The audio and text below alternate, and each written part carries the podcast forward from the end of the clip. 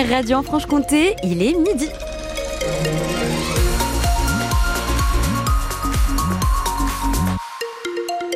Retour de l'information avec vous, Philippine Thibaudot. Rien à signaler sur les routes et la météo. Ah, rien à signaler non plus. Euh, pas de pluie, pas trop de froid non plus. Il fait même doux. 10 degrés à Besançon, 10 degrés à Pontarlier, 7 degrés à Morteau. Euh, le soleil va même euh, pointer le bout de son nez cet après-midi dans le Haut-Doubs. Il paraît bien.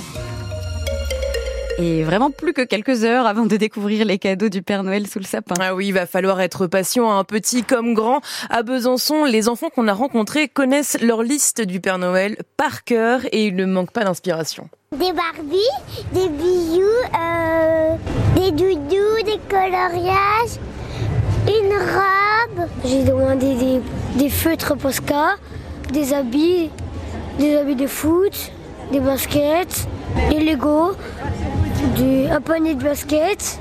Barbie, un château de la Belle au Mort et des poupées, des licas, des fées, une tablette, des habits et des habits de foot, une tête à coiffer, euh, une rainbow rail, c'est une poupée et puis euh, euh, des Lego Friends. Une voiture télécommandée.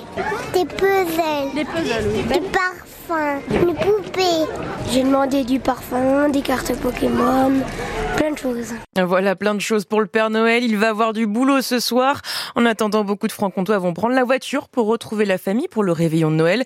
Sur les routes, c'est plutôt calme. Bison futé voie vert dans le sens des départs. C'est mieux qu'hier, puisque plus de 600 km de bouchons cumulés avaient été enregistrés sur toute la France. Peu ou pas d'intervention de la police municipale ce soir pour le réveillon. Les 26 000 agents sont appelés à faire grève un peu partout en France.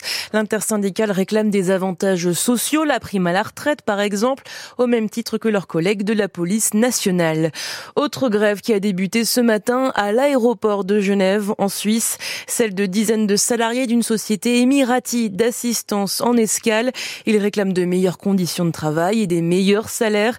Des perturbations et des retards sur les vols sont annoncés.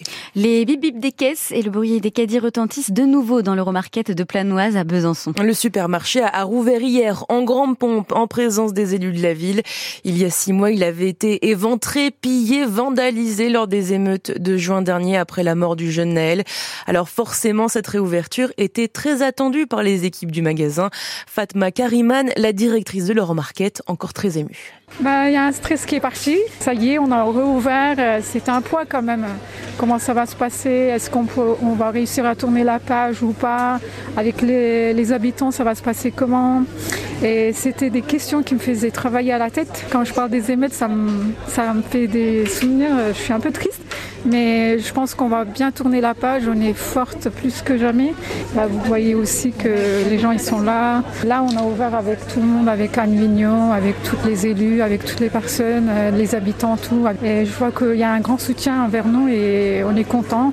On les aime tous. Les gens, ils sont adorables, ils sont gentils. Du coup, on sait qu'on avait tout le soutien.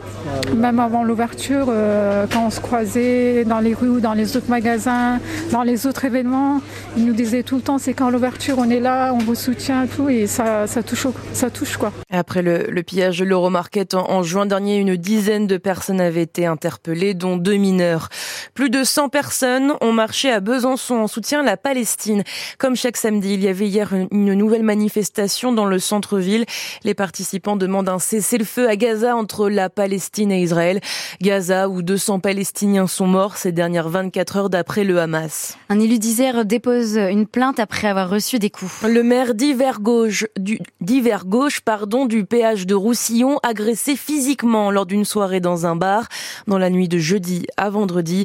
André Mondange affirme que ces agresseurs se sont identifiés comme des nationalistes. C'est le début d'un marathon judiciaire judiciaire à l'aéroport de Vatry dans la Marne. Les audiences de 300 passagers clandestins indiens du vol Dubaï-Nicaragua ont commencé ce matin. Ils sont suspectés d'être victimes de trafic d'êtres humains. Quatre juges des libertés de la détention euh, mobilisés pour l'occasion pour les trois prochains jours. Les passagers et leur avion sont bloqués à l'aéroport depuis jeudi. L'aéroport à l'arrêt depuis également. De nouveaux panneaux étonnants fleurissent sur les bords des routes de Franche-Comté. On y voit une femelle lynx et son petit. Il est écrit Attention Lynx, une espèce en voie de disparition. 15 lynx sont morts cette année dans des collisions avec des voitures et le centre Athéna basé dans le Jura propose donc ces panneaux pour alerter la population.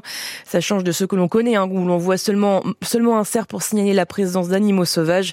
Euh, Gilles Moine, le directeur de l'association. Du coup, euh, ça nous semble parfaitement injuste et surtout quand on a affaire à une espèce dont les effectifs euh, ne dépassent pas 150 adultes cantonnés dans toute la France. Donc du coup, on se dit que c'est peut-être une dépense qui vaut le coup pour essayer de contribuer à sauver cette espèce. C'est aussi une autre manière d'aborder les choses. Pendant des années, nous avons sollicité les collectivités en charge du réseau secondaire, donc les départements ou l'État.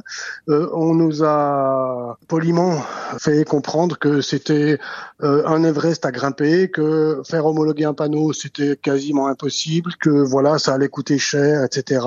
Et donc on se dit qu'on allait aborder les choses différemment et passer par les communes qui ont la co-gestion de la signalétique sur leur territoire de l'agglomération, ce qui leur permet de choisir de pouvoir mettre tel ou tel euh, panneau au total, 150 panneaux lynx fabriqués, une cinquantaine déjà installés dans une trentaine de communes de la région.